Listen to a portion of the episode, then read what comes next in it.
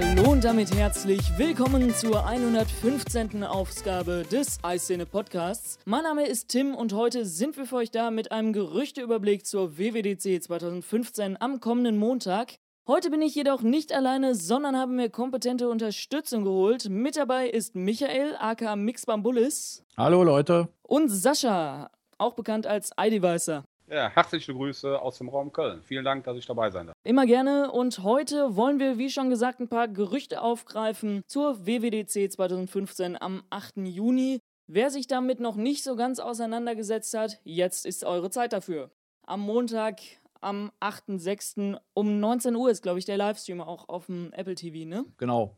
19 Uhr geht's los, laut unserer Zeit in äh, Cupertino beziehungsweise im Moscone Center sind es dann genau 10 Uhr Ortszeit und dann geht's los. Dann kann man über jedes iDevice und über natürlich auch über das Apple TV wunderbar alles am eigenen Fernseher zu Hause komfortabel mit ansehen. Und wenn ihr Interesse habt, den Livestream auch mal so zu sehen, obwohl ihr eben einen Android- oder einen Windows-PC habt, dann haben wir einen sehr interessanten Artikel bei uns im Blog unter iCine.com dafür verfasst. Einfach mal reinschauen, lohnt sich. So, ich würde sagen, wir beginnen direkt mit iOS 9. Sascha, was wünschst du dir eigentlich von iOS 9 mal, um das ein bisschen aufzufassen? Ja, von iOS 9 wünsche ich mir natürlich zum einen eine weiterhin stabile Laufleistung und vor allen Dingen äh, gefällt mir es, dass also auch die alten Geräte, also iPhone 4 und so weiter, mit iOS 9 äh, bestückt werden können.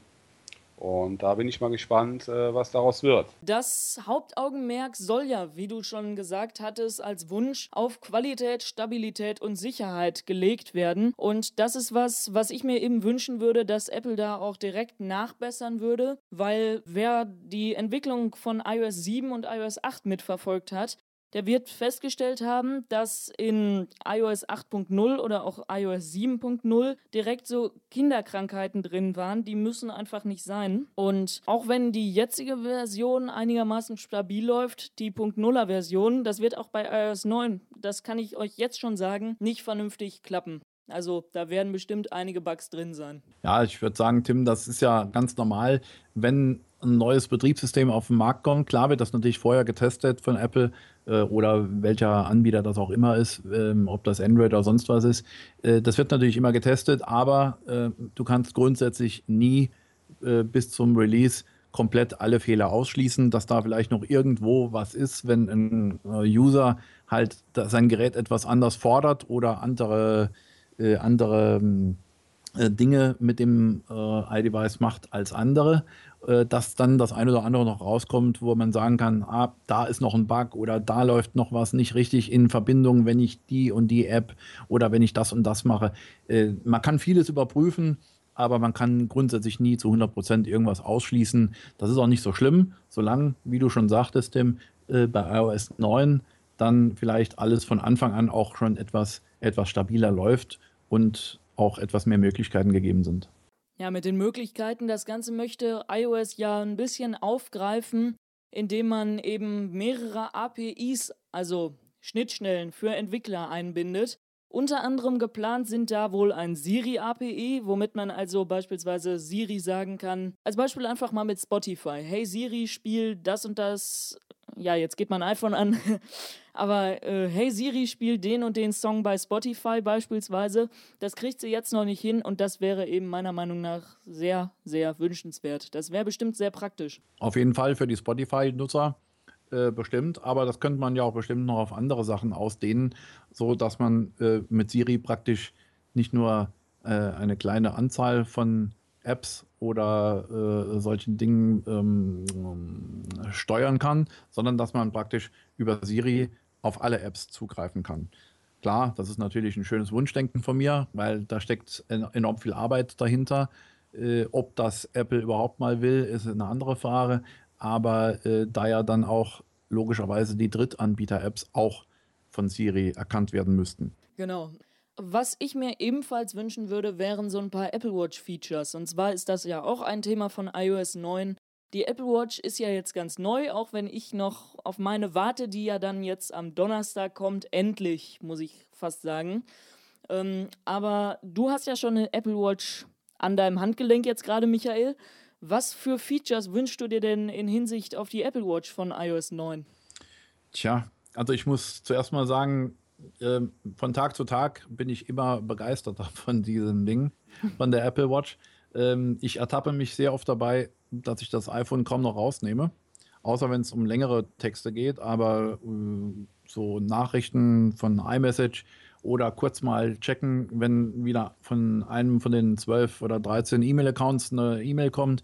Äh, das sieht man alles schön. Und wenn es wichtig ist und man oder, oder man denkt, das ist jetzt was Wichtiges, wo ich unbedingt zurückschreiben muss und kann das nicht, äh, aus welchem Grund auch immer, weil Kunden da sind oder weil es eben ruhig sein muss in der Umgebung, dass ich das eben dann nicht per Sprachnachricht äh, rüberschicken kann über die Apple Watch, dann hole ich das, das iPhone raus. Aber ansonsten muss ich wirklich sagen, ist es sehr, sehr selten, wo ich das Ding mittlerweile in die Hand nehme. Der Akku ist hervorragend.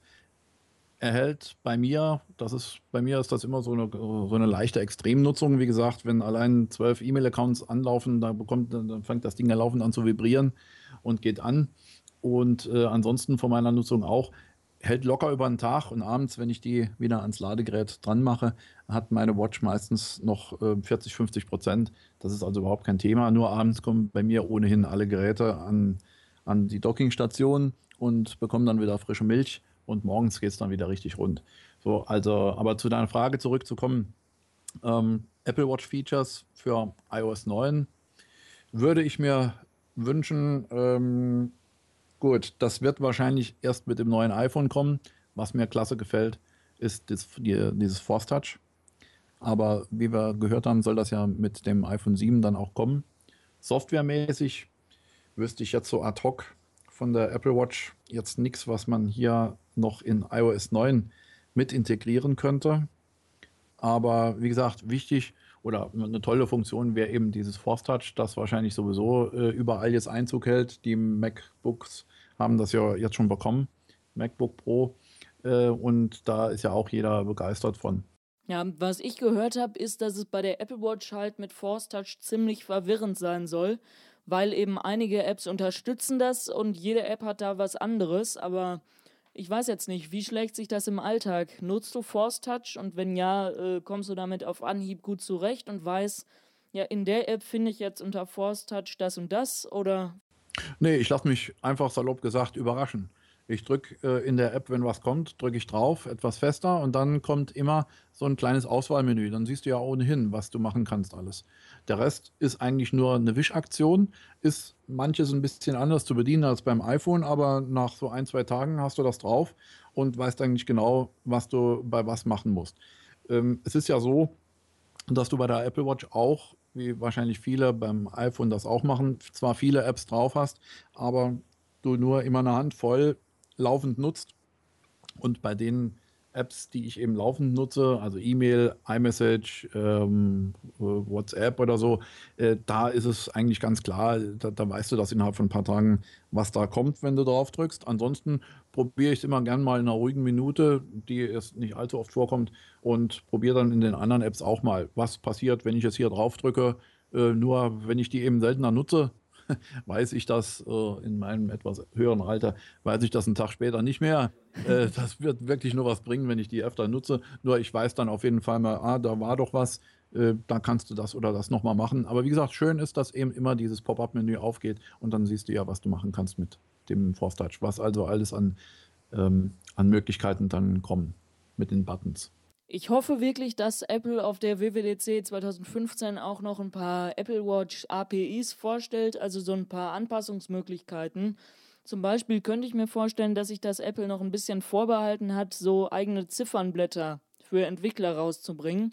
Das ist auch was, was vielfach genannt wird in unserem Forum und was auch eines der Hauptgerüchte ist, was es eben für diese WWDC 2015 gibt.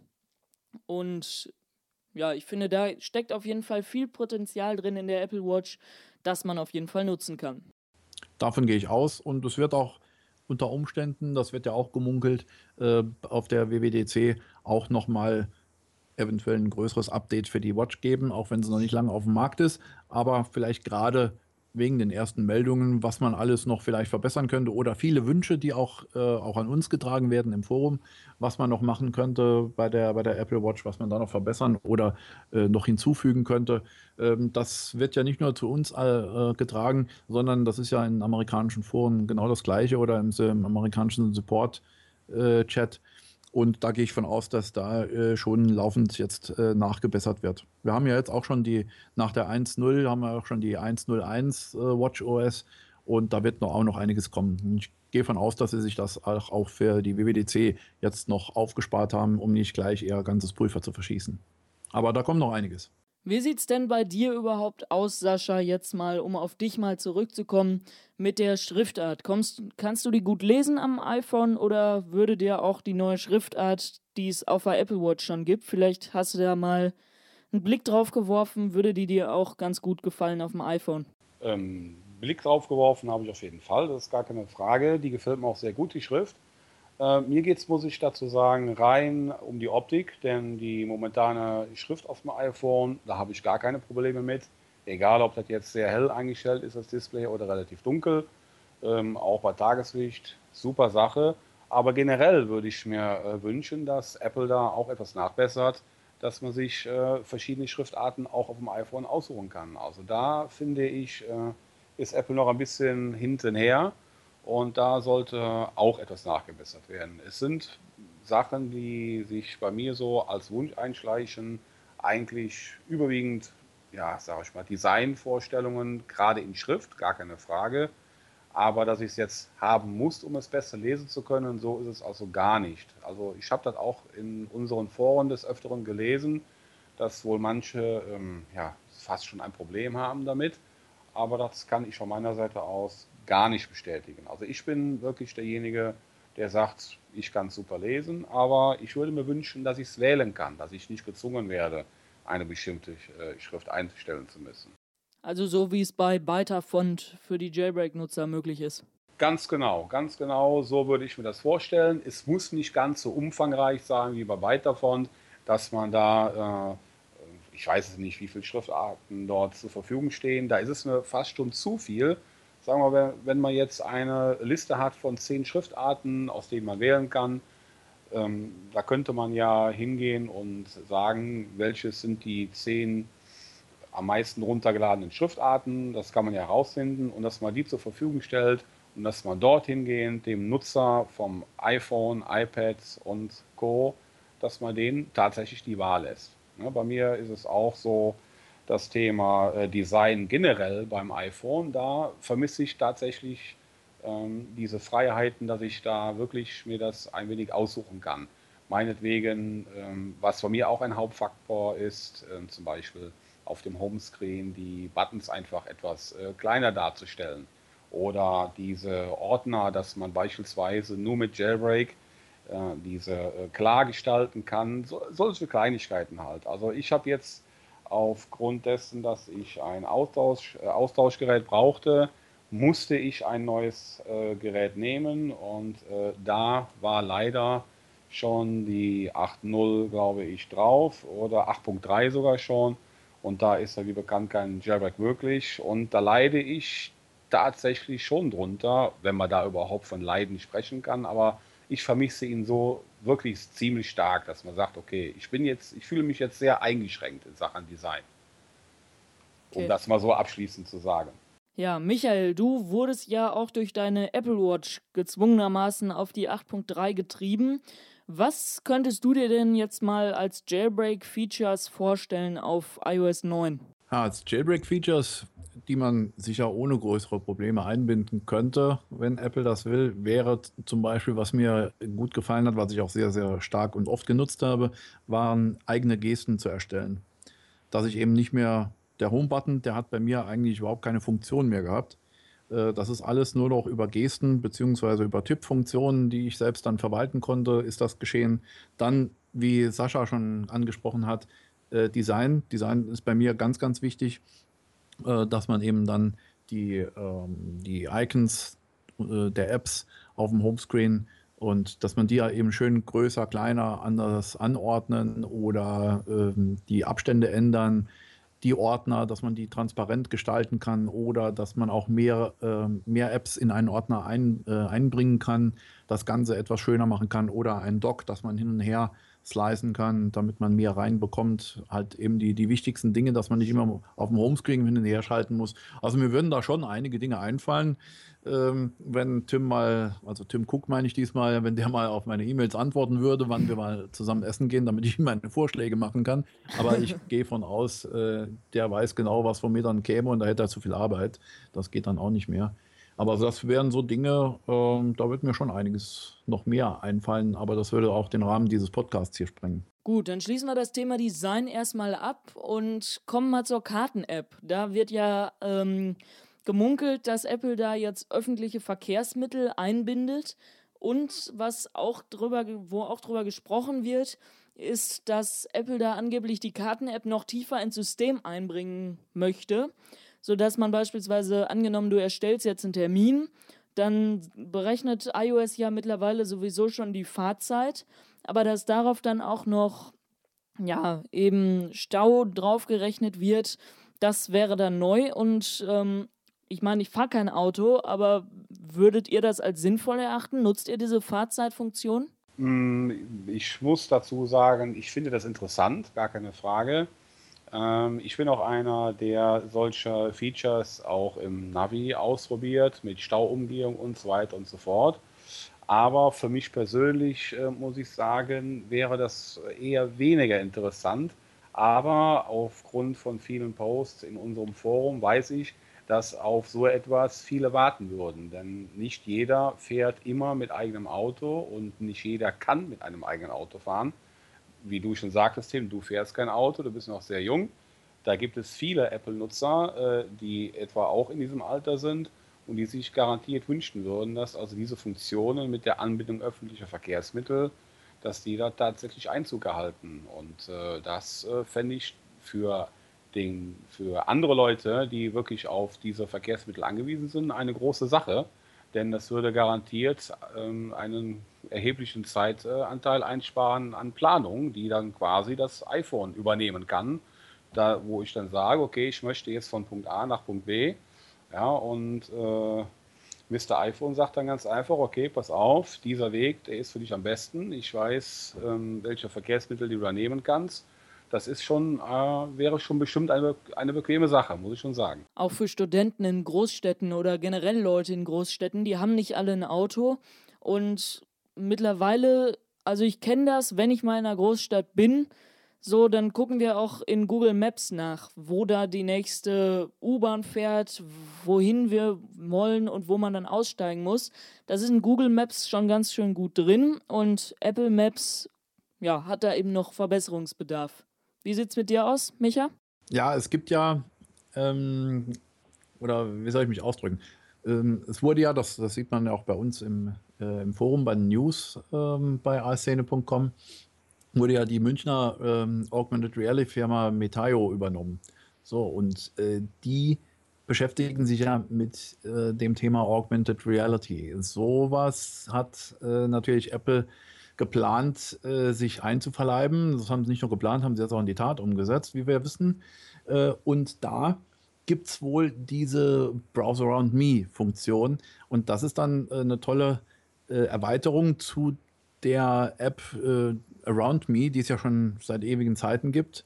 Nur ähm, das Ganze eben jetzt noch besser und zwar indem man dann sein iPad oder iPhone anhebt und äh, kann dann praktisch übers Display genau äh, auf zum Beispiel ein Gebäude draufhalten äh, und dann bekomme ich direkt die kompletten grundlegenden Informationen von diesen Gebäuden äh, angezeigt. Wenn das ein Restaurant ist, wahrscheinlich auch noch Telefonnummer und Öffnungszeiten oder eine Menükarte.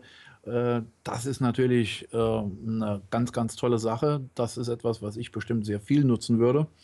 Einfach nur draufhalten, so ähnlich wie es das bei der App ähm, Flightradar gibt. Da kannst du ja auch, äh, wenn oben am Himmel ein Flugzeug vorbeifliegt, dann äh, hältst du da mit der Kameralinse drauf und dann zeigt er dir direkt schon in Echtzeit, welches Flugzeug das ist, wo es hinfliegt, welche Höhe, welche Geschwindigkeit.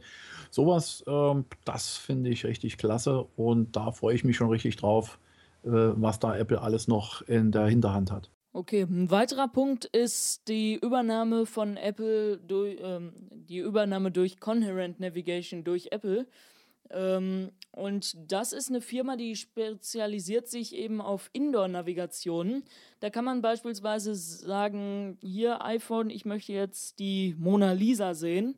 Und dann navigiert eben das iPhone einen durch das Museum und führt einen dann zum, zur Mona Lisa. Auch in Einkaufszentren soll das Ganze funktionieren. Und eben das finde ich auch ziemlich interessant, wenn ich das so mal sagen möchte. Beispielsweise, man ist betritt ein unübersichtliches großes Einkaufszentrum und da würde eben der Blick aufs iPhone deutlich leichter fallen, als den nächsten Infoplan zu suchen, meiner Meinung nach. Wo man dann eben nochmal sucht und sucht und sucht, hier in welches Stockwerk muss ich denn und so. Von daher, wenn das iPhone da einfach zeigt, hier nächste Rolltreppe nehmen und was auch immer, fände ich das schon sehr, sehr hilfreich. Also das ist ein Thema, das hätte ich auch noch angeschnitten, denn das wäre für mich eine unheimlich interessante Sache.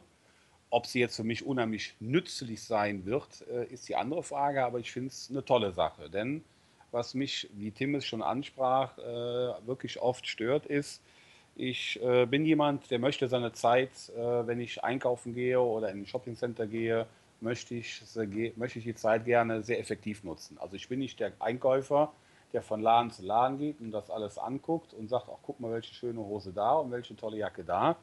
Da äh, muss ich aber auch alleine gehen, das darf ich nicht mit meiner Frau machen, denn das würde gar nicht funktionieren. Aber wenn es tatsächlich so weit kommt, dass diese App mal ausgereift ist und ich betrete ein großes Shoppingcenter und sage, ich möchte gerne in diesen den Laden und das iPhone sagt mir tatsächlich, pass auf, geradeaus 100 Meter, gehst du rechts die Rolltreppe hoch, ja, und dann gehst du 100 Meter zurück oder 20 Meter zurück. Ja, solche 100 Meter Strecken wird es kaum geben in äh, europäischen Kaufhäusern. Äh, das fände ich eine unheimlich interessante Sache. Da wollte ich auch einwerfen, äh, ich bin oft im Ausland in Urlaub, speziell in arabischen Ländern.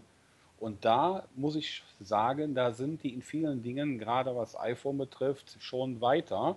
Da habe ich selbst letztes Jahr schon, also ich, äh, oder letztes Mal, als ich in Saudi-Arabien war, da gab es in verschiedenen Shoppingcentern schon die Hinweise, dass, äh, ich konnte es nicht genau lesen, weil es nur arabisch war, aber auf Englisch nur kurz umrissen, dass tatsächlich dort ähm, an diese Navigation schon gedacht wird, dass dort schon geworben wird, hier, wenn das kommt, wir sind dabei. Und das ist gerade in solchen Shoppingcentern äh, unheimlich interessant, weil die einfach gigantisch groß sind. Der totale Knaller wäre es natürlich, wenn das irgendwann mal in ein paar Jahren soweit wäre bei uns in Deutschland, wenn ich in einen Supermarkt gehe. Ja, ich übertreibe jetzt mal, ich komme in den Supermarkt rein, ja, brauche ein Glas Würstchen und brauche eine Flasche Wein. Ja, dass ich sage, pass auf, iPhone, wie muss ich gehen? Dass der sagt, okay, hier pass mal auf, geh die nächsten Gänge weiter. Da stehen die Würstchen, ja, und äh, nehmen sie mit und seid zufrieden. Und das wäre also so ein Thema, was jetzt ein bisschen arg übertrieben ist, aber diese Indoor-Navigation fände ich klasse. Beispielsweise auch in Ärztehäusern oder in Bürogebäuden, in Ämtern. Ja, das, das sind so äh, Gebäude, die wirklich unübersichtlich sind. Oftmals, äh, ich hatte jetzt das Thema, ich musste zum Straßenverkehrsamt, das ist bei uns recht groß. Und da wäre sowas wirklich nützlich, dass man sagt, führe mich dahin und ich muss nicht lange suchen und nicht lange rumfragen. Das wäre schon eine Art und Weise, die Zeit sehr effektiv auszunutzen. Da wäre es natürlich auch möglich, dass das Ganze bei iOS 9 in Proactive ähm, integriert werden soll. Und Proactive, das ist eine Google Now ähnliche Funktion, die jetzt von Apple angeblich geplant werden soll. Die fasst Daten aus Siri, der Karten-App, den Kontakten, dem Kalender, Passbook und, und, und zusammen. Und da soll es dann auch eine Schnittstelle geben, womit dann auch beispielsweise WhatsApp oder andere Erinnerungen-App oder was weiß ich eben da noch drauf zugreifen können. Und ich denke, Proactive wird dann auch ein bisschen darauf ausgelegt sein. Ich weiß, bei Google Now ist es so, wenn du irgendwo einen Laden betrittst oder irgendwie so, dann wird dir vorgeschlagen, du warst da, vielleicht interessiert dich das. Das ist natürlich im ersten Moment ein bisschen erschreckend, aber hin und wieder ist das doch ganz praktisch, wenn du siehst, hier, du warst bei in dem und dem Klamottenladen und schau doch mal, da und da ist es ein bisschen günstiger. Vielleicht möchtest du da nochmal gucken. Ja, genau, das wollte ich jetzt gerade sagen. Das wäre natürlich der absolute Oberhammer. Ich gehe dann, was weiß ich, in, äh, in irgendeinen von, dem, von den roten großen Buchstaben, so ein Elektrofachmarkt, äh, schaue mir da äh, ein, äh, irgendwas an, ein Laptop oder sonst was. Und äh, das Ding kriegt das mit, weil ich vielleicht auf den Laptop noch meinen Baku-Laser draufhalte und dann kommt direkt Edge. Das gibt es aber dort bei Pfefferminzia 100 Euro günstiger. Schnell dorthin, gilt noch bis zwei Stunden oder so. dann würde ich natürlich auch direkt die Hände und die Füße zusammennehmen und dort äh, den Asphalt aufreißen, vor lauter schnell dorthin fahren. Das wäre natürlich der Oberhammer, aber äh, ich glaube, da werden, würden wir oder da würde auch Apple irgendwelche Wettbewerbsprobleme bekommen, auch wenn ich mir das noch sehr wünschen würde, wie Sascha bestimmt auch. Ja, auf jeden Fall. Also da muss ich schon sagen, das wäre schon, ich meine, man kann ja schon jetzt, wenn man sagt, okay, man hält den Barcode drauf, dann sagt er ja einem auf Anfrage eventuell, wo ist der günstigste Preis, aber das sind halt nur Online-Preise und nicht beim Laden um die Ecke. Und tatsächlich wäre es wirklich eine Alternative, ähm, die aber wahrscheinlich äh, eine äh, Wunschalternative sein wird, ähm, dass man wirklich sagt, hier, ähm, diesen Laptop will ich mal kaufen, wo gibt es einen billiger? Ja, dann gehe bei Merkel um die Ecke. Das äh, ist natürlich wirklich, ich bin sowieso jemand, der gerne preisgünstig kauft, möglichst nicht online, sondern tatsächlich in Geschäften. Und äh, aber werden wir sehen, ob sowas wirklich mal äh, Einzug erhält, wage ich fast zu bezweifeln, denn da müssten ja auch viele Einzelhändler sich dort, ähm, ja, ich weiß nicht, wie sowas funktioniert, eintragen lassen, registrieren oder sonst was. Und dann fängt natürlich der Preiskampf wieder aufs Neue an. Dann wird gerade ja, gro unsere großen Markennamen hier, Saturn im Mediamarkt, wenn ich da hingehe und möchte, habe ich jetzt vor ein paar Monaten erst gehabt, einen Fernseher gekauft, da brauche ich wie nur online nur anzusehen, wo ist der billiger oder generell, wo ist der günstiger. Saturn geht diesen Preis immer ein, ausnahmslos. Das werben die nicht immer großartig und das, darauf sprechen die einem Laden nicht an, aber das rentiert sich auf jeden Fall. Und ansonsten würde man wirklich zur Konkurrenz gehen. Bei mir ging es um einen Verstärker, den ich gekauft habe. Der war äh, im Internet oder als Online-Preis, war da fast 60 Euro billiger. Ähm, das habe ich dort angebracht, das Thema. Dann gucken die nach und gehen den Preis ein. Somit ist natürlich dann, wenn äh, andere Einzelhändler ihre Preise auch dann quasi äh, digital offenlegen, ja, dann geht natürlich Saturn hin und sagt, den Preis gehe ich ein und dann ist dem anderen Einzelhändler natürlich nichts Gutes getan. Also die Frage ist da nicht nur, machen das viele mit, sondern ist das gut für die Wirtschaft der anderen? Definitiv. Was wären denn sonst noch eure Features, die ihr euch für die neue Spotlight-Suche Proactive wünschen würdet? Ja gut, es wäre ähm, ähm, wünschenswert, äh, wie es ja Sascha schon angesprochen hat, in großen äh, Unternehmen beziehungsweise oder in großen Gebäuden wie Ämter und so weiter, wo man sich ja meistens überhaupt nicht auskennt, äh, dass man da, ich übertreibe jetzt auch mal ein bisschen, äh, dass man da sagt, ich muss zum Sachbearbeiter XY, äh, wo finde ich den? Äh, ich habe nicht viel Zeit und Siri äh, macht mir dann, zeigt mir dann den, den Grundriss des Dings von, von, diesem Gebäude und ähm, wie praktisch ähm, wie praktisch bei der Karten-App sagte mir dann mit einem Pfeil, so, jetzt gehst du da ins, ins dritte Obergeschoss und äh, verfolgt natürlich immer, wo ich dann bin. Und jetzt dritte Tür rechts, da klopfst du zweimal, denn der Bursche, der braucht immer etwas länger, um sein Brot wieder wegzustellen oder so. ähm, das wäre natürlich äh, schon eine ganz tolle Sache. Wobei ich noch eine kleine Anmerkung hätte, als Sascha das eben so erzählt hat, ist mir direkt eingefallen, das wäre natürlich auch was Geiles, äh, wenn ich dann dafür sogar das äh, iPhone im Sack lassen könnte und schaue einfach nur auf die Watch und sage über Siri, Siri, bitte führ mich zum Herr Pfefferminzia. So, zack, und dann würde das auf der Apple Watch ja genauso funktionieren, weil mit der Apple Watch, was ich auch schon mehrmals probiert habe, was super läuft, kann ich ja auch navigieren. Kann ich eingeben, entweder per Fuß oder äh, mit dem Auto. Und dann würde das auf der Apple Watch natürlich genauso gehen, etwas unauffälliger. Äh, als ich vor, äh, vor zwei Jahren in Essen war mit meiner Frau, und da äh, habe ich diese Fußgängernavigation auch genommen, äh, die, über dieses Find My Car. So, aber dann läufst du hier durch die Gegend, hast die Frau an der Hand und hast in der linken Hand hast du dann das iPhone, so ein Klopper und läufst dann mit dem Ding so hinher, als ob du irgendwie Minen suchen wolltest. Ne? Da laufen die Leute weg und denken, du wärst ein Schläfer oder sowas. Also das, äh, das kann man sich dann natürlich alles sparen, indem man das auf die Watch übertragen würde.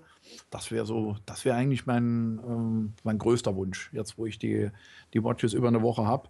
Das wäre eine tolle Sache. Ja, wollte ich gerade sagen. Also das mit der Watch, da bin ich auch mal sehr gespannt. Ich habe noch keine, habe auch noch keine bestellt, weil ich äh, solche Dinge gerne erstmal tatsächlich live anprobieren möchte. Nicht anprobieren, sondern anfühlen möchte.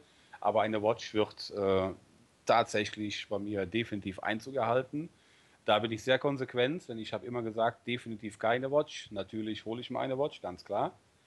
Und wie es halt so ist, ja, als Apple-Fan muss man da natürlich irgendwo dann doch äh, seine Finger mit dem Spiel haben. Aber um wieder aufs Thema zu kommen, Apple Watch, da bin ich also auch schon unheimlich interessant, weil ich gehöre zu den Leuten, ja, die gerne äh, die digitalen Medien nutzen.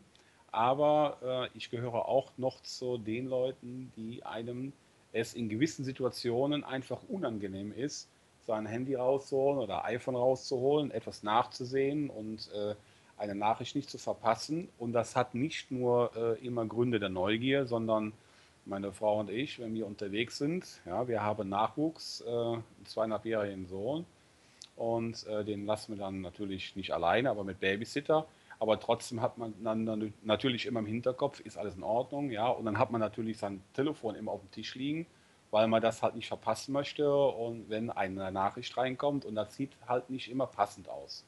Einmal äh, ist es das Umfeld, was oftmals sagt, okay, äh, muss nicht sein. Und so eine Apple Watch am Handgelenk, das ist eine super Sache, wenn man da natürlich sagen kann, okay, WhatsApp, ja, iMessage, und äh, dann auch natürlich äh, andere Features wie Navigationen. Das ist für mich auch ein Thema, worauf ich sehr gespannt bin, wie das funktionieren wird. Und dann natürlich auch weitergehend diese Indoor-Navigation. Auch bestimmt eine unheimlich interessante Sache, denn es ist immer sehr dezent, ja, das Handgelenk zu drehen oder mal gerade mit, mit dem Finger auf die Uhr zu tippen. Es ist nicht nur unauffälliger, sondern auch wesentlich bequemer und angenehmer, könnte ich mir vorstellen natürlich insbesondere dann, wenn man in Begleitung seiner Frau ist, die natürlich auch nicht immer das iPhone in der Hand haben möchte. Und da ist so eine Uhr schon sehr dezent. Da bin ich also unheimlich gespannt drauf, wie das sich bewerkstelligen lässt. Worauf ich dann auch gespannt bin, da wäre mal die Frage an dich, Michael. Wie sieht das aus mit der Navigation? Ich nutze TomTom als Navigation. Ähm, manchmal auch diese ähm, Maps von ähm, Apple selbst. Wie sieht das aus, äh, wenn ich jetzt tatsächlich mal eine Navigation starten möchte? Kann ich das dann komplett schon von der Watch aus machen? Funktioniert das schon oder muss ich dann, doch klar, es ist so, man muss erst das iPhone in die Hand nehmen, richtig? Nee, ich kann die, ähm, die Navigation kann ich also auch äh, über die Watch machen. Sogar sehr einfach. Ich hebe den Arm an und wenn, dann geht ja automatisch dann das Display an. Und dann brauche ich nur zu sagen, hey Siri, bitte navigiere nach Hause zum Beispiel. Und dann dauert es einen kurzen Moment, dann rechnet Siri den Weg aus und dann drücke ich nur noch auf Start und dann geht's los. Und jedes Mal, wenn eine Richtungsänderung kommt oder so, ich habe natürlich immer die, die Karte, habe ich hier auf dem, auf dem äh, Display von der Watch. Also das gleiche wie auf dem iPhone, nur in klein. Aber sehr übersichtlich, muss man sagen. Kann man ja auch mit der Digital Crown, kann man das schön groß und klein zoomen. Mhm. Und dann führt, führt mich äh, die Watch genauso ans Ziel wie das iPhone. Nur, dass hier keine Sprachnachricht kommt, äh, wo so eine junge Dame äh, dir dann sagt, jetzt bitte äh, nach 300 Metern links abbiegen, sondern wenn eine Abbiegung kommt, kommt vorher immer ähm, so ein, ein leichter Tab dann stupst dich die Uhr praktisch an, wenn man es mal salopp sagt. Dann schaust du auf die Uhr, dann weißt du, jetzt kommt was und dann äh, zeigt er dir an, jetzt geht's ab, jetzt wird links abgebogen oder rechts abgebogen. Also das kann man eigentlich dann auch nicht verpassen, außer man hätte die Uhr jetzt wirklich so locker am Handgelenk, dass man äh, diesen Tab nicht spürt. Aber das hatte ich bis jetzt noch nie. Also es äh, sehr, geht sehr zuverlässig und ich brauche das iPhone nicht dazu. Ist wirklich klasse. Ja, sehr gute Sache. Da bin ich ja tatsächlich mal gespannt. Das hängt aber natürlich auch ein bisschen davon ab, was für Apps du so. Du sagtest gerade, du nutzt TomTom. Solange TomTom die App da nicht anpasst für die Apple Watch, kannst du natürlich auch nicht die TomTom-Navigationsfunktion nutzen, sondern bist eben derzeit auf Apple Maps angewiesen. Das wäre für mich aber jetzt kein großes Hindernis, denn auch wenn ich für TomTom leider, was heißt leider, ähm, natürlich äh, etwas viel bezahlt habe, muss ich sagen, dass diese, diese Maps von Apple da erwische ich mich immer wieder bei, dass mir die teilweise tatsächlich wesentlich besser gefällt, weil die mir auch sofort, das, das ist das, was mir am meisten gefällt, sofort Alternativrouten anzeigt. Ich weiß jetzt nicht, wie das dann bei der Watch sein wird. Äh, also ich kenne das so, wenn ich jetzt mit dem iPhone navigiere und gebe ein bestimmtes Ziel an und komme an eine bestimmte Abbiegung oder Abzweigung oder Autobahnauffahrt, über diese ich mein Ziel auch erreichen könnte. Da steht dann direkt am Pfeil fünf Minuten kürzer oder drei Minuten länger oder sowas. Äh, wenn das natürlich bei der Watch dann ebenfalls so ist und äh, auch so weiterentwickelt wird, dann wäre TomTom für mich, auch wenn ich es bezahlt habe, äh, dann kein Thema mehr. Denn das ist für mich damals halt die App gewesen. Da war aber das Maps von Apple noch lange nicht so, oder das gab es sogar noch gar nicht, weiß ich jetzt gar nicht. Aber da könnte ich problemlos drauf verzichten auf TomTom, muss ich ganz klar sagen. So, wir sind ein bisschen vom Thema abgewichen und jetzt würde ich einfach mal sagen, kommen wir wieder zurück zu den Funktionen. Und mir ist das neulich aufgefallen, als ich am, iP am iPad war und parallel zu einem YouTube-Video mal wieder ein bisschen auf Eiszene surfen wollte. Das ging einfach nicht, weil eben das YouTube-Video, das bricht ja dann leider immer ab. Und das soll ja eben mit iOS 9 behoben werden. Der Bildschirm soll sich dann nämlich am iPad in einhalb, äh, ein Drittel und zwei Drittel Ansichten aufteilen lassen, in denen dann sowohl verschiedene Apps als auch mehrere Ansichten derselben Apps platzieren, sich platzieren lassen können. Und meiner Meinung nach ist das schon sehr, sehr hilfreich, denn Samsung oder auch LG mit dem LG G4 ähm, präsentieren das ja schon als Multi-Window-Funktion in Android Lollipop. Und das ist meiner Meinung nach sehr hilfreich, wenn man eben kurz eine Nachricht schreiben möchte, aber trotzdem das Video dabei nicht pausieren möchte. Und ich denke, ich weiß nicht, wie es euch dabei geht, das könnt ihr ja im Anschluss nochmal kurz sagen, aber ich würde mir das tatsächlich wünschen. Also ja, definitiv. Also ich, ah, Marc Michael, bitte. ähm, also ich kenne das ja, beziehungsweise nicht nur ich, äh, wir Jailbreaker kennen das ja schon. Da gab es ja ähm, ein, äh, auch so ein Splitscreen, da konnte man sich praktisch vier, auch vier verschiedene äh, Apps gleichzeitig auf dem iPad anschauen. Sowas, ähm, das ist mir jetzt eben gar nicht mehr gleich eingefallen, als Tim eingangs gefragt hatte, was wir uns so wünschen. Aber das muss ich sagen, das war wirklich eine tolle Sache. Man hat eben dann diese vier Screens gehabt, beziehungsweise jetzt hier wird sie dann etwas äh, anders gehandhabt werden äh, mit dem ein Drittel, äh, ein Halb oder zwei Drittel Ansichte. Ähm, das war eine tolle Sache. Ich habe alles im, im, im Blick gehabt konnte das immer wieder anklicken. Mit einer kleinen Geste konnte man dann wieder äh, zu dem Splitscreen zurück. Ansonsten habe ich auf den Screen, den ich größer haben wollte, wo ich dann interagieren wollte, habe ich drauf gedrückt, hat den dann in Voll äh, in Vollbildgröße. Ähm, also das ist natürlich äh, sehr, sehr hilfreich, wenn man auch wie ich ähm, ständig viele Windows in dem Sinn eigentlich offen hat und dann viel komfortabler hin und her switchen kann. Ja, also mir geht es genauso. Das ist auch ein Thema, was ich mir schon sehr lange wünsche. Beziehungsweise nicht so lange wünsche. Als Jailbreaker hatte man das natürlich. Aber wenn ich jetzt tatsächlich auf ähm, iOS 8 äh, beziehungsweise bleiben muss oder auf iOS 9 gehe, weil ich einfach zu neugierig bin, dann wäre also der Wunsch nach einem Splitscreen sehr, sehr weit vorne, denn das ist tatsächlich eine unheimlich nützliche Funktion. Denn ähm, ich nutze mein äh, iPad und meine Frau auch, muss ich dazu sagen. Äh, das wäre für sie auch das Richtige. Wir nutzen das also sehr häufig und für sehr viele Dinge. Und äh, da muss ich sagen, wenn ich wirklich hingehen würde und wenn ich etwas tippe und schreibe und kann noch ein weiteres Fenster oder noch zwei, drei weitere Fenster offen haben, um andere Dinge nicht zu verpassen. Also das wäre eine super klasse Sache. Und ähm, da wäre ich also sehr dafür. Und ähm, das sieht ja momentan relativ gut aus, dass sowas kommen soll. Ich bin mal gespannt. Denn äh, wenn man einmal auf iOS 9 ist, auf iOS 9 ist, dann hat sich das nämlich mit dem Jailbreak wohl aufs, auf längere Sicht hin wohl erstmal erledigt. Aber da wäre das zweitwichtigste fast, muss ich schon sagen, was für mich als Feature kommen muss um den äh, Jailbreak noch, äh, den Verzicht des Jailbreaks noch ein bisschen angenehmer zu machen. Also da gibt es so diese, diese zwei Dinge, einmal dieses Splitscreen, noch eine kleine andere Sache. Da muss ich sagen, das wäre also schon eine tolle Sache. Dass diese Multi, ja, Multiscreen, Multi-Window-Funktion ist natürlich auch sehr vom Gerät abhängig. Ich weiß, ich hatte diesen Tweak, von dem du mich ja gerade erzählt hast, auf meinem iPhone 5 installiert und da hat es einfach nur geruckelt. Von daher, das ist natürlich mit deinem 6 Plus auch deutlich angenehmer wegen dem Prozessor, eben weil dieser besser ist. Und da wird sich dann auch zeigen, welche iPads das überhaupt unterstützen. Ob das eben nur das iPad Air 2 ist und das eventuell neu vorgestellte eben im Oktober, September oder ob das dann eben auch auf Geräte wie das iPad 3 oder ja, das iPad 2 vermutlich schon gar nicht mehr. Das kann froh sein, dass es überhaupt was vielleicht noch iOS 9 bekommt. Aber ich weiß nicht. Lief der Tweak bei dir wirklich performant oder? Ja, ich kann mich nicht beschweren. Das ist also bei mir wunderbar gelaufen. Äh, auch auf dem 5S, das ich hatte, lief der wunderbar. Ähm, aber ähm, jetzt habe ich mich fast selbst rausgebracht.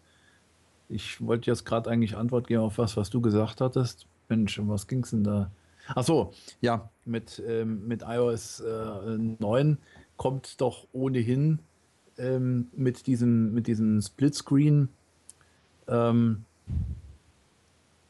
da hat, wie Sascha ja schon sagt, äh, dann wird ja fast schon der, der Jailbreak äh, überflüssig. Aber ähm, Ah, jetzt weiß ich nochmal, was ich sagen wollte mit iOS 9. iOS 9 läuft ja auch oder soll ja auch äh, die älteren Geräte unterstützen. Und deshalb, Tim, gehe ich von aus, dass wenn iOS 9 die älteren Geräte auch unterstützt, dass dann dieser Splitscreen dann auch äh, softwaremäßig so aufgebaut wird, dass äh, vielleicht Einbußen bei den älteren Geräten nur in dem Sinne kommen, dass nicht so viele Fenster geöffnet werden können. Aber die werden bestimmt oder die, diese, äh, dieser Tweak oder diese Möglichkeit wird auch bestimmt dann äh, auf den älteren Geräten laufen, weil wenn Apple sagt, iOS 9 soll auch die alten Geräte unterstützen, natürlich auch nur bis zu einer gewissen Grenze, das Ur-iPhone wird dann nicht mehr funktionieren. Ähm, aber dann äh, werden sie wohl auch schon, da bin ich hundertprozentig sicher, äh, das Ganze sicherstellen, dass es auch wirklich, dass alle Apps auf allen Geräten dann laufen. Das ist natürlich eine, eine Riesenaufgabe, beziehungsweise ist, ein, äh, ist eine ganz schöne Portion, die Apple da in den Raum wirft. Wenn das wirklich so äh, dargestellt werden kann, kommt das auch vielen Usern entgegen, die eben nicht äh, Lust haben, jedes Jahr oder alle zwei Jahre ein neues Gerät zu kaufen und ihr es läuft eigentlich noch einwandfrei, nur wegen der Software. Das wäre dann ein richtiger, ein richtig großer Schritt nach vorn und auch ein Schritt nach hinten, was die älteren Geräte eben anbelangt. Das ähm, würde, da würde Apple bestimmt offene Türen einrennen. Ja, bin ich, ja. da wäre ich mir auch ganz sicher, um dann dieses Thema ähm, nochmal einzuhaken bezüglich der Leistung der Geräte. Ich denke mal auch, dass es ganz stark darauf ankommt, was man für Fenster öffnet. Ich könnte mir vorstellen, wenn ich das Fenster auf einem älteren Gerät teile und mache Textprogramme oder meinetwegen äh, ein Browserfenster auf, das ist dann nicht so prozessorbelastend, als wenn ich jetzt äh, hingehe und lasse einen Film laufen. Im zweiten Fenster gehe ich in YouTube und, und gucke mir da das an und gehe dann noch in Facebook, was ja auch noch, äh, sage ich mal, sehr interaktiv ist mit, mit äh, Bewegung und so weiter. Wenn, wir, wenn man sich im WLAN befindet, dann hat man ja diese automatischen Abspielmöglichkeiten meistens offen bei Facebook. So, dann könnte ich mir vorstellen, dass dann bei alten Geräten irgendwann wie gesagt, wird, okay, äh, das macht der Prozessor einfach nicht mehr mit. Das, das schaffe ich nicht mehr. Aber so ein geteilter Bildschirm mit, sage ich mal, mit zwei Teilen und äh, normalen Textprogrammen oder, äh, oder einem Browserfenster sehe ich äh, ähnlich wie Michael, dass Apple da wirklich hingeht und sich auch darauf einstellt, dass auch diese, diese Gerätenutzer tatsächlich noch zu, auf ihre Kosten kommen in dieser Hinsicht. Okay, wir bleiben beim Wort Multi und Multi-User-Unterstützung ist auch noch ein sehr großer Punkt. Und diese Funktion wird es wahrscheinlich ermöglichen, das iPad ähnlich wie ein Computer mit mehreren Benutzerkonten zu teilen, wobei jeder Nutzer nur Zugriff auf seinen eigenen Bereich und seine eigenen Apps bekommt. Sprich, der Homescreen lässt sich eben von jedem Nutzer in ja, eben mit den Möglichkeiten von iOS gut gestalten und die Anordnung und die jeweiligen Apps benutzen. Ich weiß nicht, wie es euch geht, aber wir haben hier beispielsweise zwei iPads für die ganze Familie und da ist es eben schon, da hat dann größtenteils jeder seinen eigenen Ordner oder zumindest ich habe an beiden iPads einen eigenen Ordner, wo ich eben irgendwelche Spiele oder sonstiges rein installiere. Und für mich wäre es eben viel besser, das Ganze vernünftig anzuordnen, wie ich es eben auch auf dem, auf dem iPhone angeordnet habe, sodass ich da die Übersicht nicht verliere.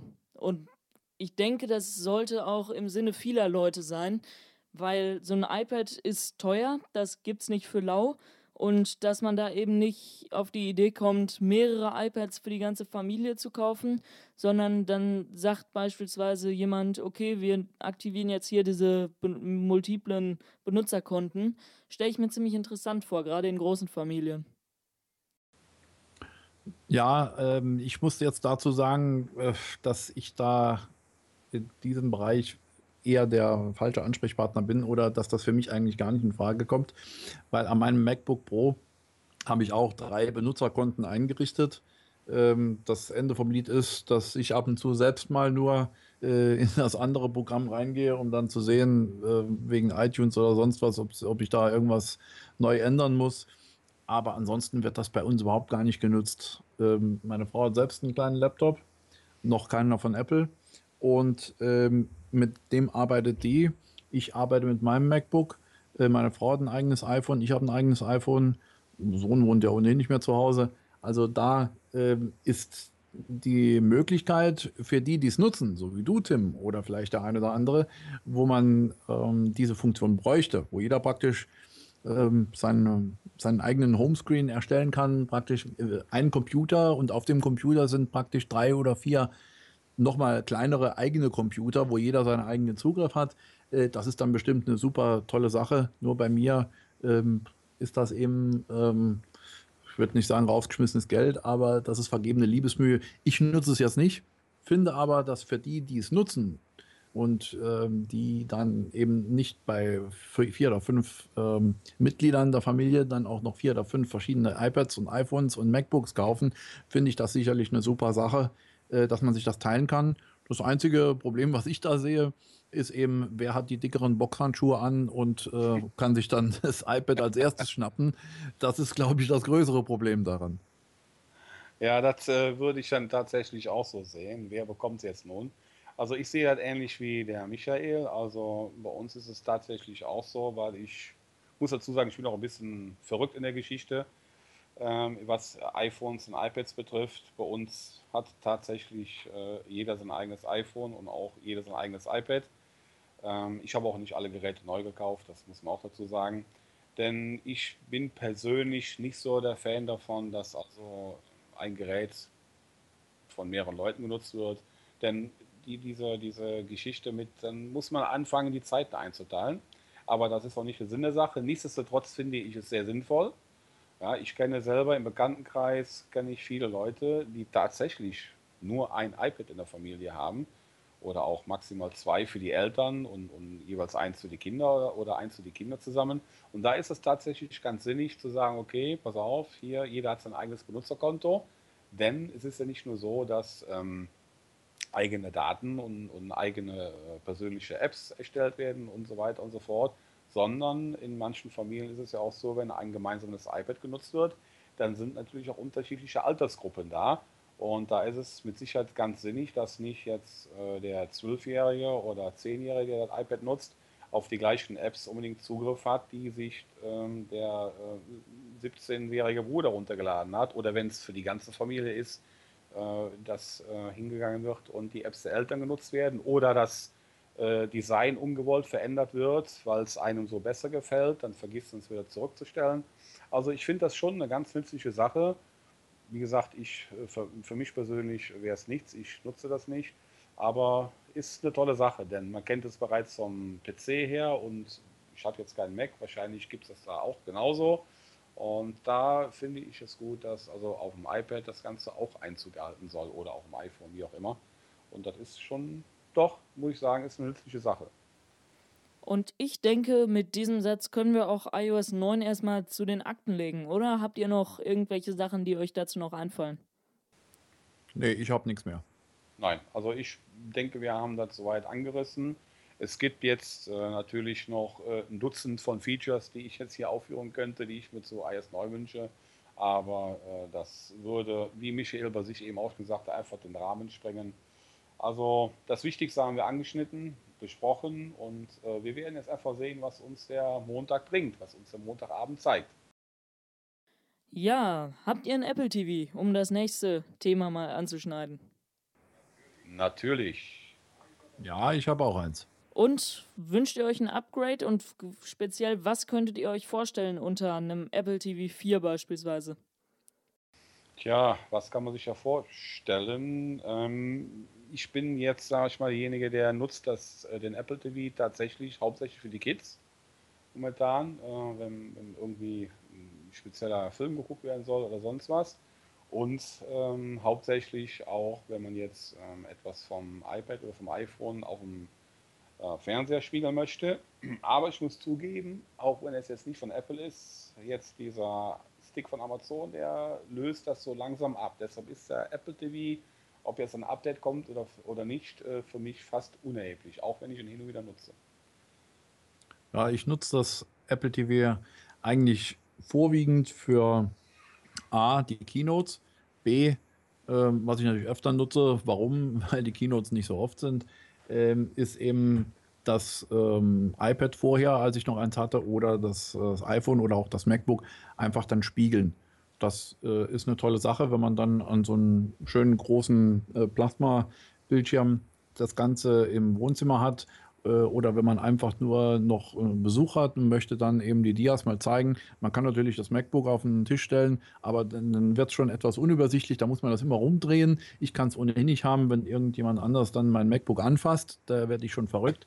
Also wird das dann eben hingestellt. Dann kommt am besten noch eine Schaumstoff, Schaumstoffumrandung drum, dass keiner dran greift. Und der Rest wird dann einfach äh, übers Apple TV äh, geschaut, was natürlich auch hervorragend ist äh, funktioniert. Äh, ihr merkt schon, ich muss immer wieder auf die Apple Watch zurückkommen. Äh, mit der Apple Watch kann ich das Apple TV auch steuern. Genauso wie mit der kleinen ähm, Alu Fernbedienung, die kann ich dann ad acta legen und das Ganze über die, äh, schön unauffällig über die Apple Watch machen. Ja, aber wo ich aber eigentlich drauf raus wollte, äh, das ist natürlich eine Dia-Show oder äh, sich ein paar Movies anzusehen, die man äh, gedreht hat von der Weihnachtsfeier oder von sonst was und will das dann den Leuten zeigen.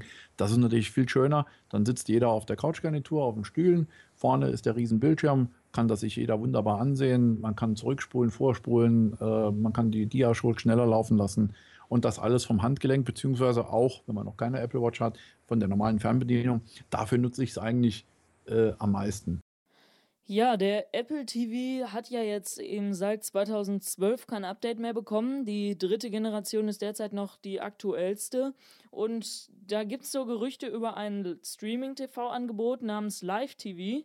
Ähm, das sollen dann eben so Sender kommen wie ABC News, CBS, Fox, ESPN und FX.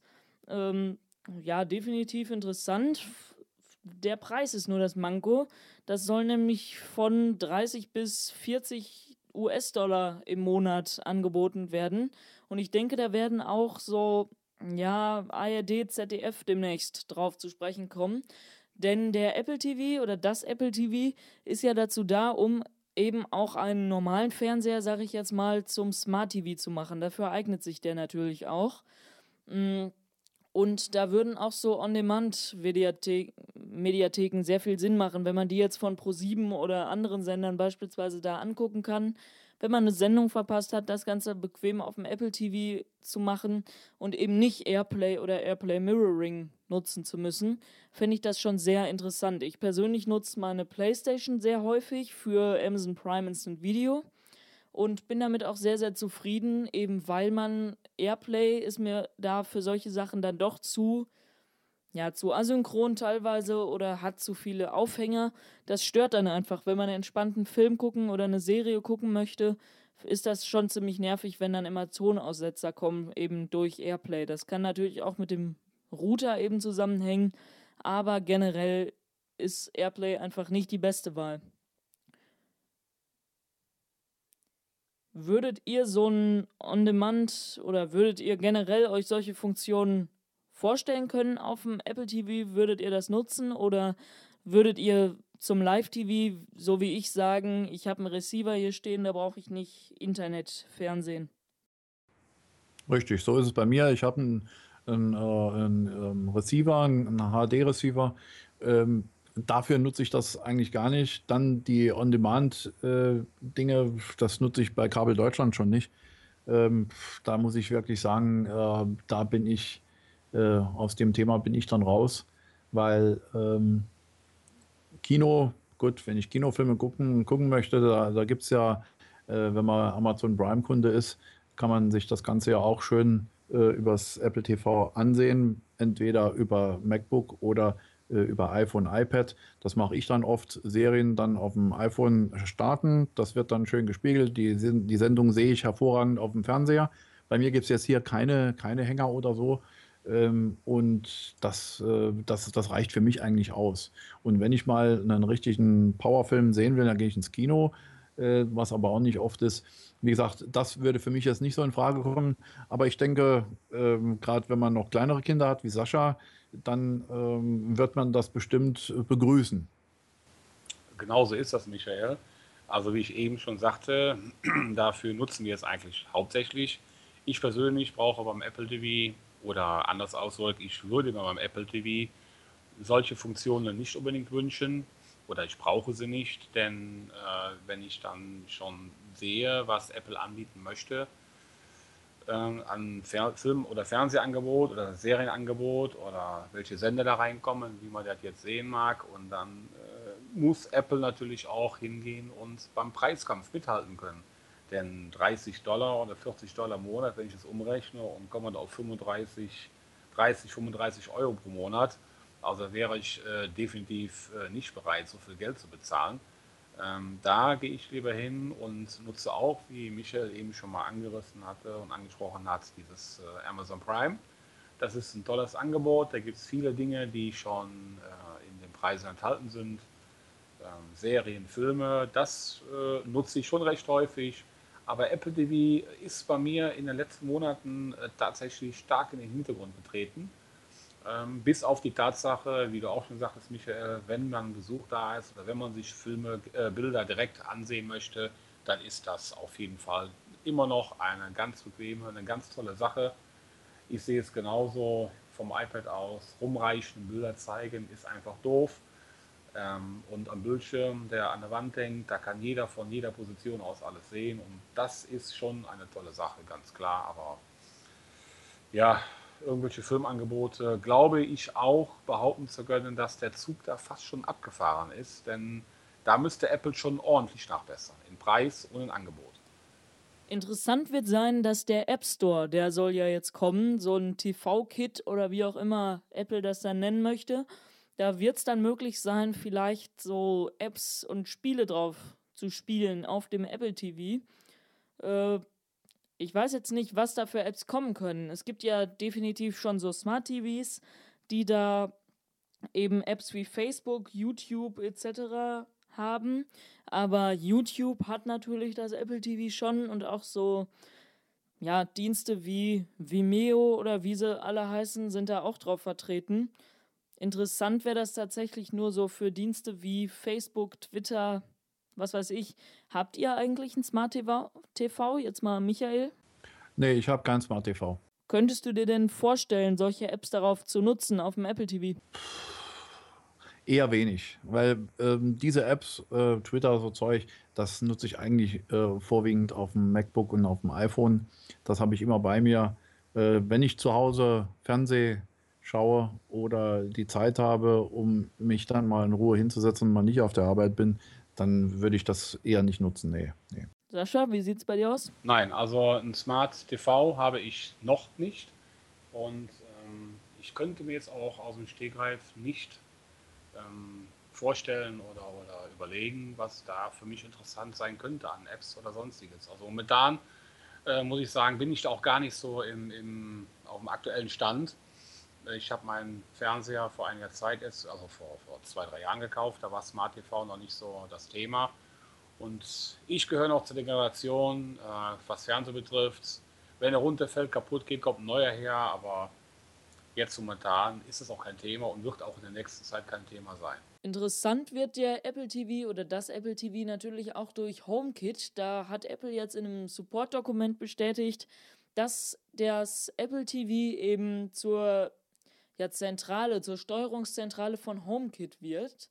Und HomeKit soll auch mit iOS 9 noch ein bisschen, ja, verfestigt werden und zu was Ganzem werden. Und inwiefern könntet ihr euch denn vorstellen, HomeKit mal zu nutzen? Also ich könnte mir gut vorstellen, HomeKit, ähm, wie du schon sagtest, das, ähm, das Apple TV wird ja dann die äh, Schaltzentrale sein. Äh, man muss also entgegen anderer Erwartungen oder anderen Befürchtungen, muss man sich da nichts Neues kaufen, sondern das läuft alles dann über das Apple TV.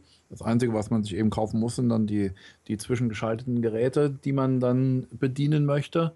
Äh, und da sehe ich äh, also schon eine, eine tolle äh, eine tolle Ressource, da zu sagen, hör mal, ich verlasse jetzt das, das Haus, gehe zur Arbeit, genau wie bei den häufigen Orten im iPhone, merkt er dann, aha, so, Michael geht jetzt ins Büro, ähm, jetzt ist es halb acht, so, dann wird die Heizung runtergefahren, die Läden gehen äh, drei Viertel runter, was weiß ich, irgendwas anderes wird auch noch abgeschaltet. Die Garagen, das Garagentor geht wieder automatisch zu, wenn ich rausgefahren bin.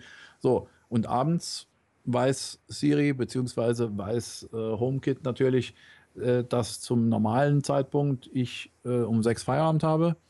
Wird aber immer noch mal abgeglichen mit der Statusabfrage, wo ich im Moment jetzt gerade bin mit meinem iPhone. Und wenn ich mich dann vom Büro wegbewege Richtung Heimat, oder wenn ich von zu Hause jetzt sagen würde, äh, Siri, bitte navigiere nach Hause, äh, dass er spätestens dann weiß, so, jetzt wird wieder alles hochgefahren.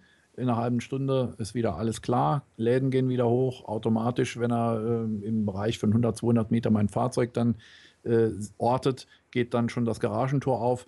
Das sind Dinge, da, das könnte ich mir sehr gut vorstellen, dass das eine riesengroße, äh, eine riesengroße Zukunft hat. Sascha? Ja, das sehe ich also auch so. Für mich als Elektriker geht natürlich da das Herz auf, wenn ich sowas sehe und höre. Da werden bei mir offene Türen eingerannen, denn ich bin zufälligerweise gerade dabei, bei uns zu Hause äh, sehr viel zu automatisieren. Habe mir jetzt ein Kit gekauft, ein, von einer anderen Marke, was ich aber wieder zurückschicke, weil es nicht funktioniert, so wie ich das möchte.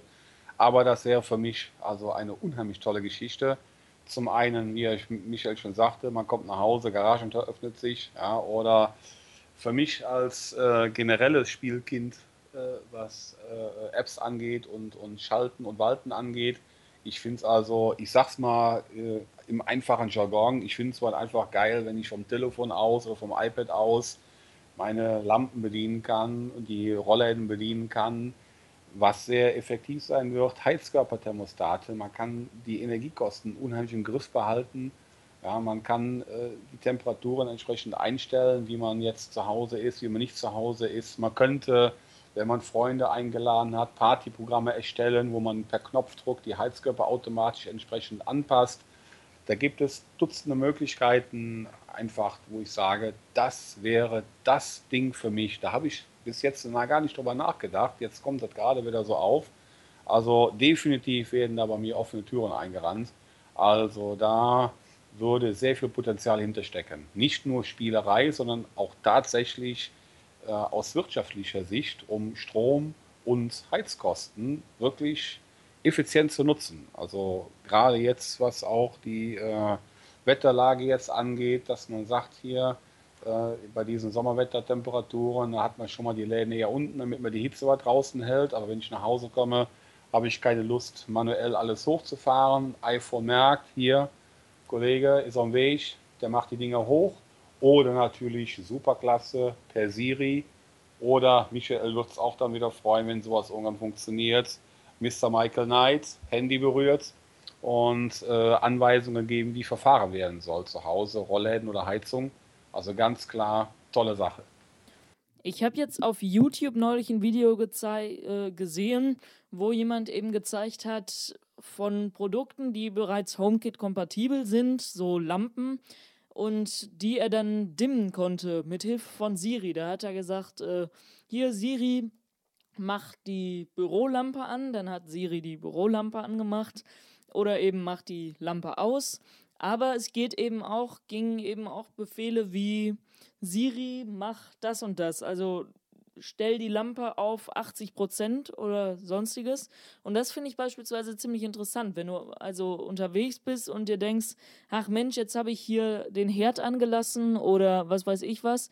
Und dann eben kurz mit der Apple Watch am Steuer vom Auto sagen kannst, Siri, hier, sorry, mir ist da was, mir ist da was passiert, mach doch bitte den Herd aus oder mach doch die Spülmaschine an. Könnte das meiner Meinung nach schon sehr interessant werden. Ja, genau, das ist meine Hoffnung, dass alles, Sascha hat es ja schon ähm, lustigerweise erwähnt, dass natürlich dann alles auch noch übertragen wird, in einem gewissen äh, Rahmen natürlich, äh, was aber bei Siri eigentlich keinen Rahmen bräuchte, auf die Apple Watch und dass man damit auch wunderbar alles steuern kann, ohne dass man hier großartig immer das, das iPad oder das iPhone rausnehmen muss.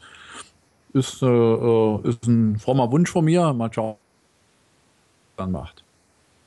Ja, das Einzige, was mich da so ein bisschen bewegt, ist die Preise. Ja, was werden für Preise verlangt? Denn als ich mir das Kit jetzt, von dem ich sprach, geholt habe, habe ich natürlich äh, Preise verglichen und äh, da sind momentan noch äh, von Hersteller zu Hersteller gigantische Unterschiede zu spüren. Beispielsweise bei mir wäre es möglich mit der Fritzbox, da könnte ich schon Geräte einbinden aber da, wenn ich sehe, was dort Schaltmodule oder ähm, Steckdosenadapter kosten würden, da muss ich sagen, das wäre ich nicht bereit zu bezahlen, wenn es darum geht, 50 Euro für einen Steckdosenadapter oder 40 bis 60 Euro für ein, ein Modul ähm, für den Schalter. Ähm, da wäre ich also nicht bereit, so viel Geld auszugeben. Also da müsste dann auch tatsächlich so gemacht werden von der Preisgestaltung her, dass das also human bleibt. Ich will jetzt nicht sagen, es soll jetzt 5 oder 10 Euro kosten, so ein Teil, aber es sollte sich schon irgendwo im Rahmen bewegen, wenn man sagt 20, 30 Euro so ein Adapter. Das fände ich fair, gerechtfertigt und dann auch interessant, um sein Haus, Wohnung äh, dementsprechend auf, äh, auszurüsten. Denn das äh, geht ganz schön in die Kohle, wenn man, was weiß ich, ähm, 5, 6, 7, 8 Steckdosen nimmt oder was interessanter ist, äh, Module, um Lampen zu bedienen oder Rollladen oder Heizkörperthermostate. Äh, Heizkörperthermostate, dann äh, ist man schnell bei mehreren hundert Euro und da muss man erst mal bereit sein für. Ne? Und da bin ich dann doch wieder Mr. Geiz manchmal, der dann sagt, nee, das ist es mir nicht wert. Der Sinn dahinter soll ja auch sein, dass man was spart. Und sparen tut man ja zwar vielleicht langfristig, aber man verliert halt dann auch die Lust am Sparen, sag ich mal. Wenn, wie du schon sagtest, so eine Steckdose, die dann eben die Werte ans iPhone überträgt, 50 Euro kostet, dann ist es auch, muss man das Ganze erstmal einige Zeit nutzen, um dann eben die Kosten wieder rauszukriegen. Das geht vielleicht bei einer Steckdose, die täglich im Einsatz ist, wo man dann sagen kann, gut, jetzt zu der Zeit war ich nicht zu Hause, dann mache ich die Steckdose vielleicht lieber aus oder im besten Fall HomeKit oder Siri macht das von selber aus. Mm, aber wenn man das eben, je nachdem, an Lampen, die man vielleicht nicht so häufig anmacht, dann rechnet sich auch bestimmt keine Steckdose für 50 Euro. Definitiv nicht. Da könnte ich Rechnungen anstellen. Äh, Habe ich schon gemacht. Und da wird einem dann nur schwindelig, wie lange man sowas nutzen muss da geht es wirklich nur darum, wenn man sparen möchte, Richtung Heizkörperthermostate. Denn heutzutage ähm, Strom sparen durch so etwas an Verbrauchsgeräten wie Fernseher oder andere Dinge, das halte ich für nahezu undenkbar, dass man so viel Geld einspart, dass sich so eine Investition äh, mittelfristig wieder reinholen lässt. Da geht es einfach um den Komfort. Und da muss man sagen, ist einem dieser Komfort das wert oder nicht? Sparen ja, aber wenn Heizkörperthermostate. Oder was unheimlich interessant sein dürfte, ist, wenn man sowas auch noch einbinden, äh, einbinden könnte, Solaranlagen auf dem Dach. Ich war jetzt kurz, kurze Zeit vorher bei einem Kunden und der hat tatsächlich Apps, um äh, seine Solardaten zu überwachen. Wie viel Strom produziere ich, äh, wie viel Strom benötige ich davon und wie viel gebe ich wieder ab. Wenn man mhm. das alles integrieren könnte, dann kann man davon reden, Energie einzusparen. Aber momentan sehe ich da nicht viel Potenzial. Das ist reine Bequemlichkeit, die da im Prinzip eine Rolle spielt. Außer genommen natürlich, wie schon gesagt, die Heizkörperthermostate. Gut, dann sind wir damit auch soweit durch, um nochmal zum Apple TV zu kommen. Ursprünglich hatte Apple geplant, das Gerät am 8.6., also auf der WWDC, über die wir die ganze Zeit schon sprechen, nochmal als kleine Erinnerung, wenn ich vernünftig aufgepasst hat, ähm, das Ganze vorzustellen. Aber da soll es wohl ein paar Probleme geben. Das Ganze ist nicht wirklich ausgereift noch. Das haben Apple-Funktionäre gesagt gegenüber der New York Times. Und deswegen soll ähm, das Apple TV eben zusammen mit dem iPhone, mit dem neuen iPhone in knapp drei Monaten eine größere Bühne erhalten, was dann eben vielleicht doch noch interessanter ist. Und den Schritt finde ich auch relativ vernünftig von Apple, weil so halbfertige Sachen zu präsentieren ist natürlich auch nicht vernünftig. Man möchte natürlich auch gute Presse erhalten und das bekommt man nicht, wenn das Produkt noch in den Startlöchern steht. Nee, außerdem möchten wir in drei Monaten auch noch genügend Gesprächsstoff haben, um wieder einen schicken Podcast hier herauszutreten. Ganz klar. Definitiv. Ich komme dann gerne auf dich zurück. ja. Oder auf euch. Ja, ich wollte gerade sagen, Sascha auch, der ist dann auch dabei. Genau. so, WatchOS haben wir gerade noch mal kurz angesprochen. Hm, ja, gerüchtetechnisch haben wir da schon viel angesprochen. Ähm, und eine andere Sache ist beispielsweise, du hast ja auf der Apple Watch die Möglichkeit, da so kleine Symbole einzublenden. So, ja, die Aktivität, die Batterielaufzeit, ich weiß nicht, was es da sonst noch gibt, Weltuhr. Und das soll beispielsweise jetzt kommen mit iOS 9 oder WatchOS 1.0.2 oder wie auch immer der Nachfolger heißen mag, dass man da eben dass Entwickler die Möglichkeit haben, wie Facebook beispielsweise, da eigene Badges anzuzeigen oder unten bei dem modernen modernen Ziffernblatt, glaube ich, oder farb, farbigen Ziffernblatt heißt das, glaube ich, dieser längere ja, längere Text, wo dann steht 69% Batterie oder heute kein Ereignis, dass dann da eben ein Newsticker ist, wo dann steht, weiß ich nicht, Mix Bambulis hat das und das bei Eisszene gepostet oder so. Eben so ein kleiner Newsticker. Fände ich meiner Meinung nach schon ziemlich interessant. Ja, es kommt jetzt immer drauf an. Wenn der Newsticker natürlich dann läuft wie an einem äh, Laufband zum Beispiel, wenn es ein größerer Text ist, äh, würde das natürlich wahrscheinlich sehr viel mehr Akku kosten. Äh, wenn, könnte ich mir das wahrscheinlich nur vorstellen als äh, auch nur als, als kurze Einblendung. Ähm, da ist jetzt irgendeine Aktivität ob das jetzt WhatsApp ist, wo dann äh, vielleicht oben im Eck noch drin steht, wie viele Meldungen eingegangen sind. Wobei das meines Erachtens alles dann doch etwas zu klein werden würde. Äh, und man dann draufdrückt und dann sieht man das Ganze erst. Das könnte ich mir da gut vorstellen.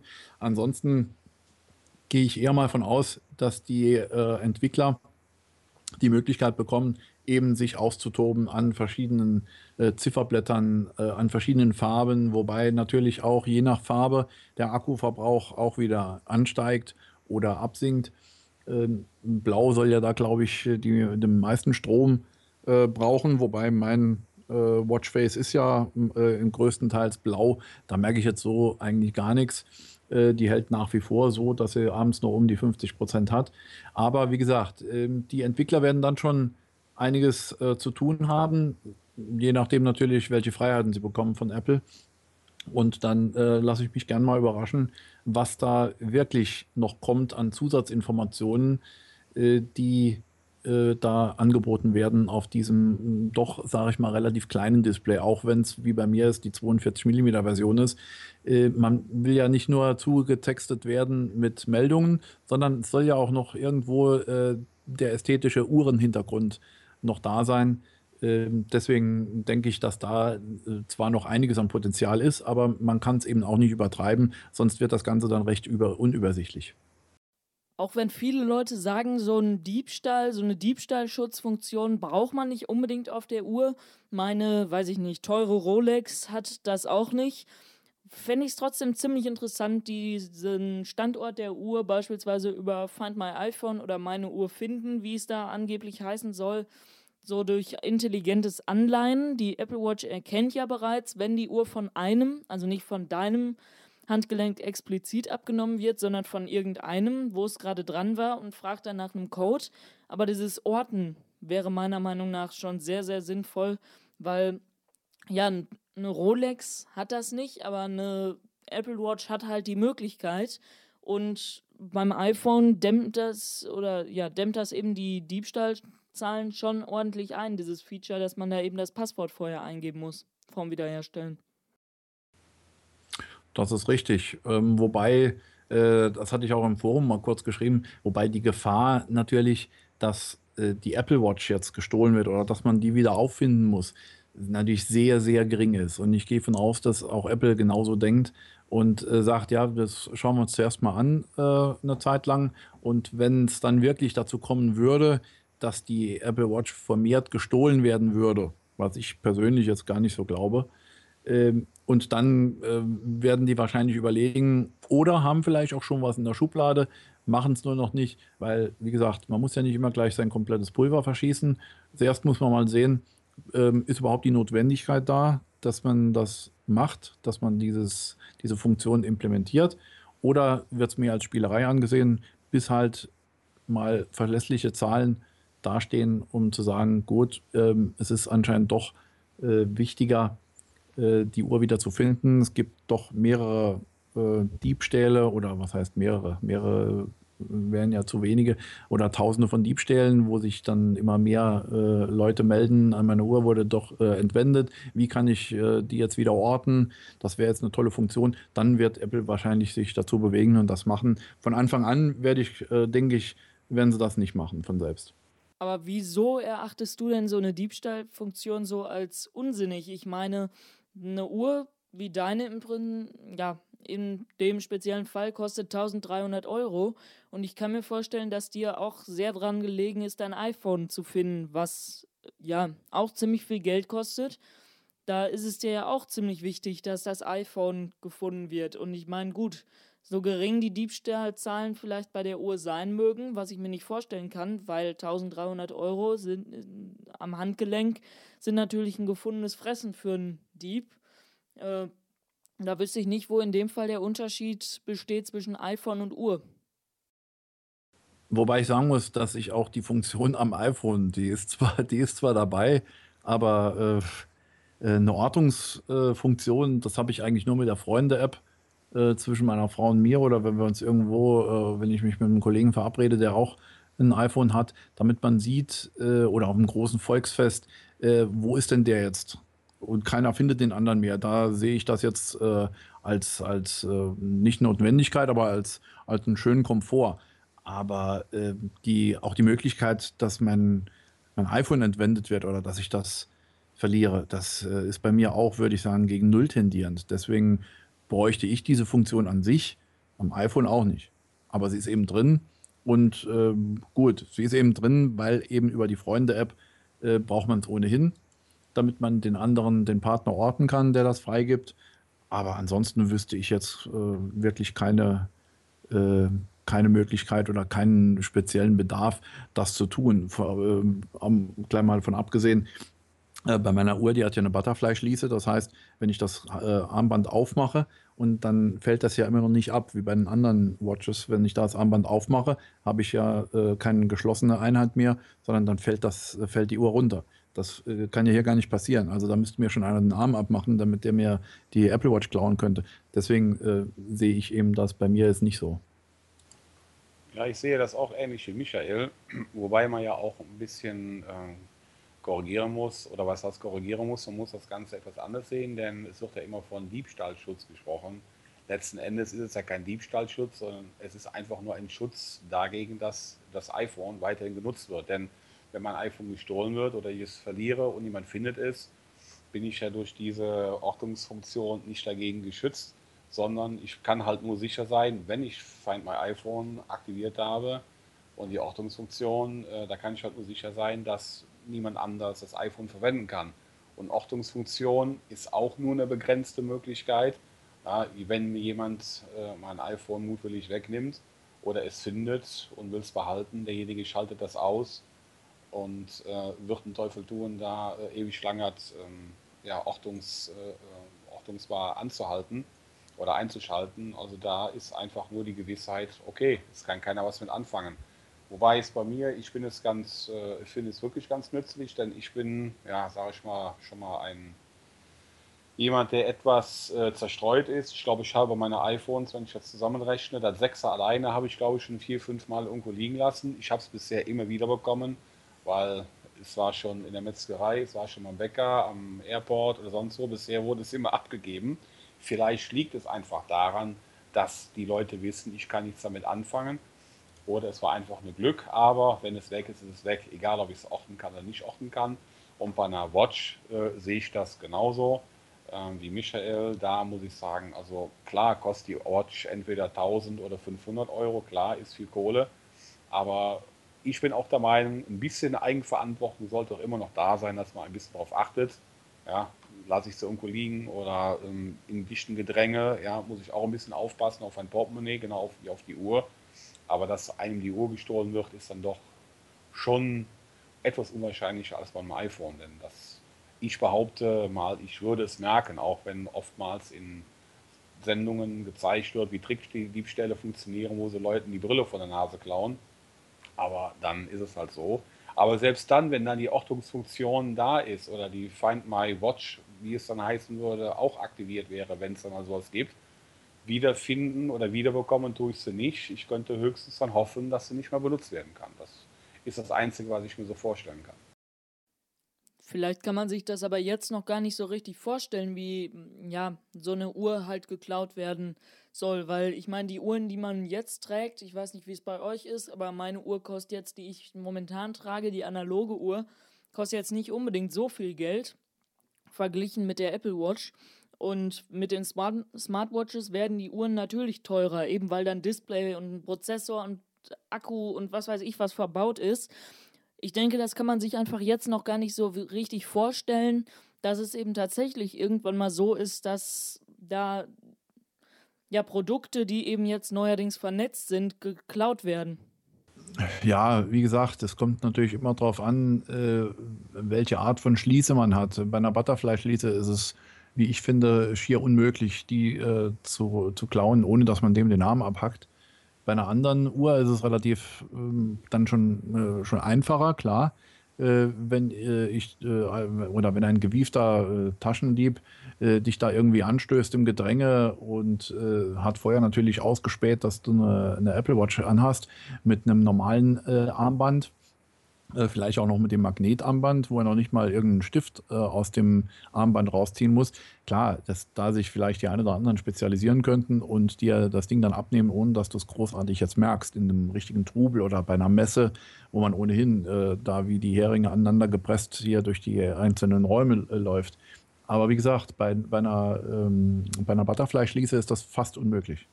Okay, ja, gut. Kann man ziemlich viel diskutieren. Ihr merkt schon, da gibt es verschiedene Meinungen zu. Und ich denke, auch in diesem Fall würde das definitiv den Rahmen sprengen, wenn jetzt hier die Diskussion noch weitergeführt würde. Wir können uns vermutlich sowieso auf keine ja, konstante Meinung uns einigen.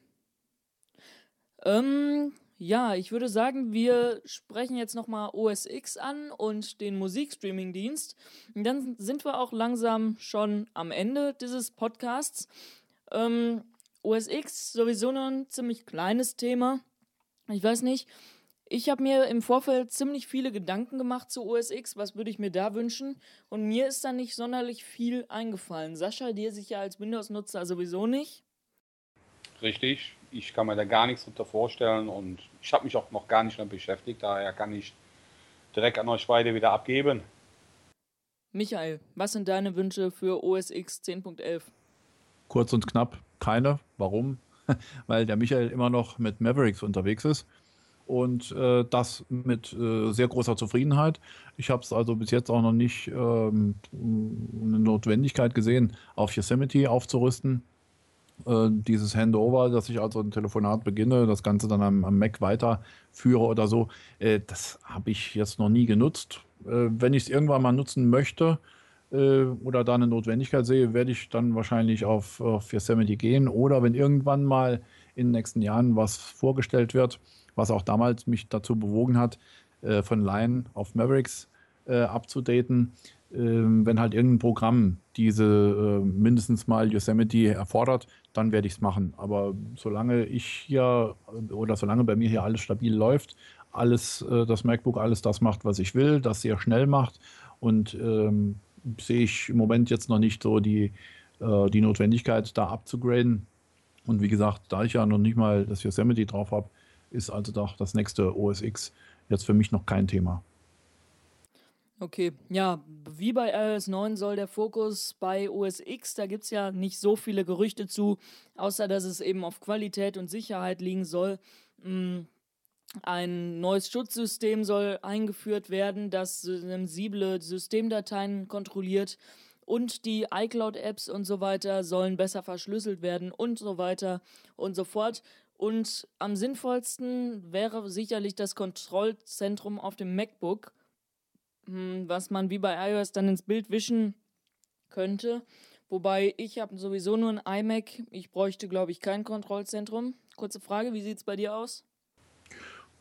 Nee, Kontrollzentrum. Also ich habe mir ja oben in der oberen Leiste auch einiges reingelegt. Ansonsten äh, äh, kann man ja sowieso äh, beim MacBook auch mit dem Touchpad wunderbar hin und her mit der Gestensteuerung äh, die Sachen einblenden oder die Seitenleiste einblenden, wo dann die, ähm, die Nachrichten oder die Neuigkeiten, die man auch nur wirklich will, dann äh, eingeblendet werden.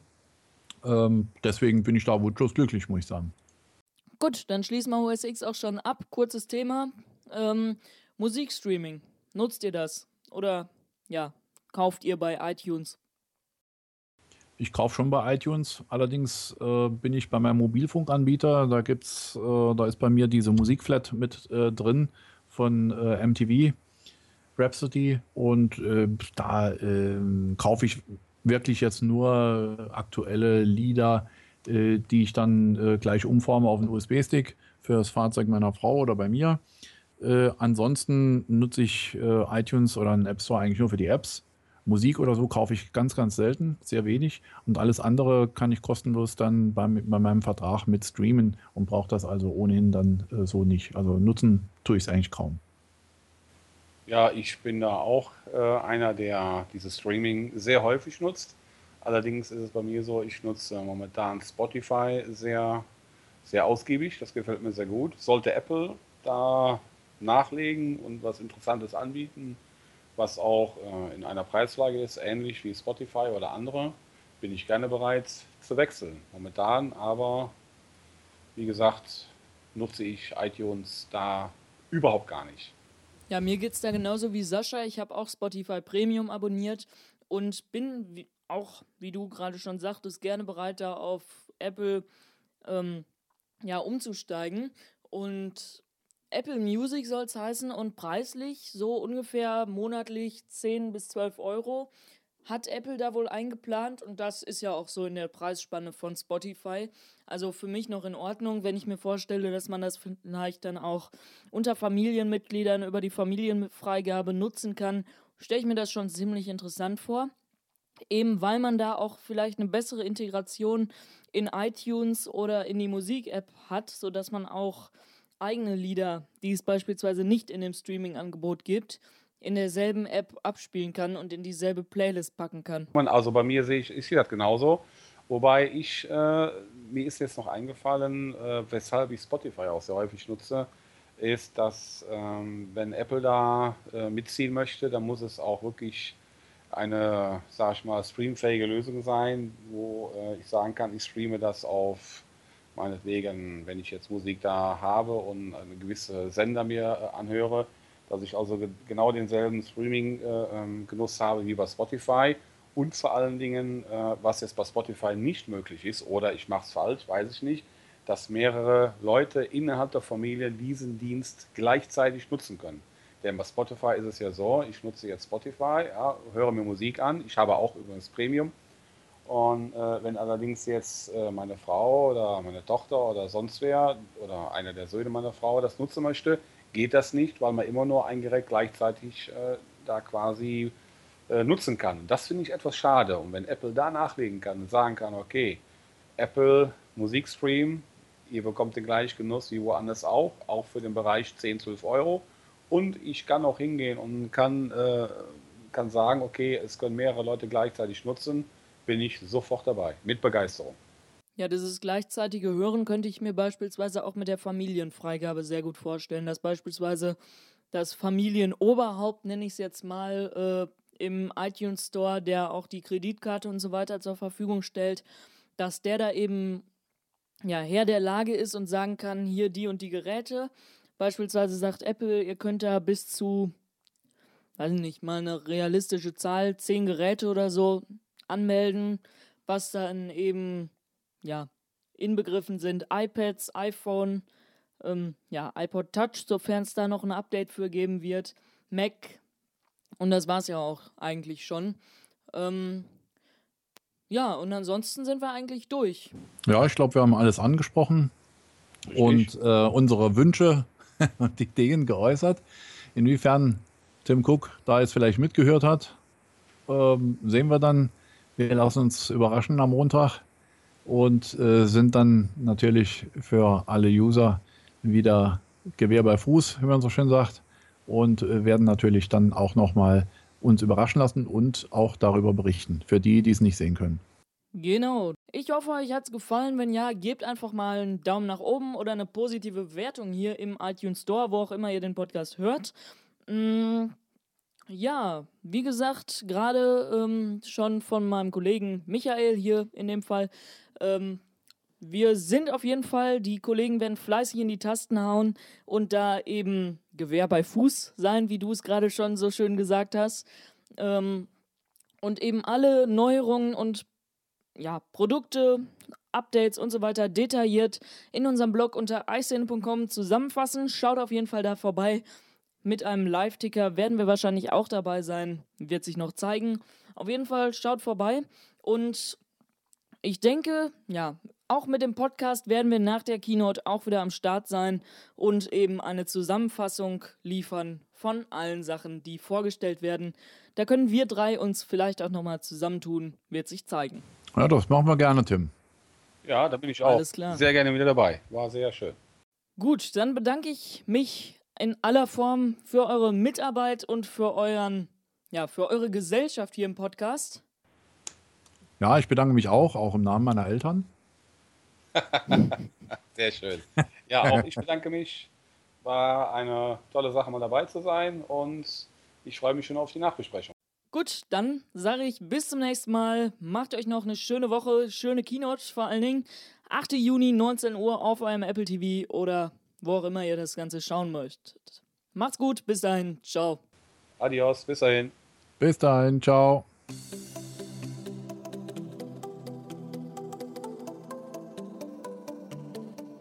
Mehr Informationen zu diesem Podcast oder auch tägliche News findest du online unter iCine.com. Wir freuen uns auf dich.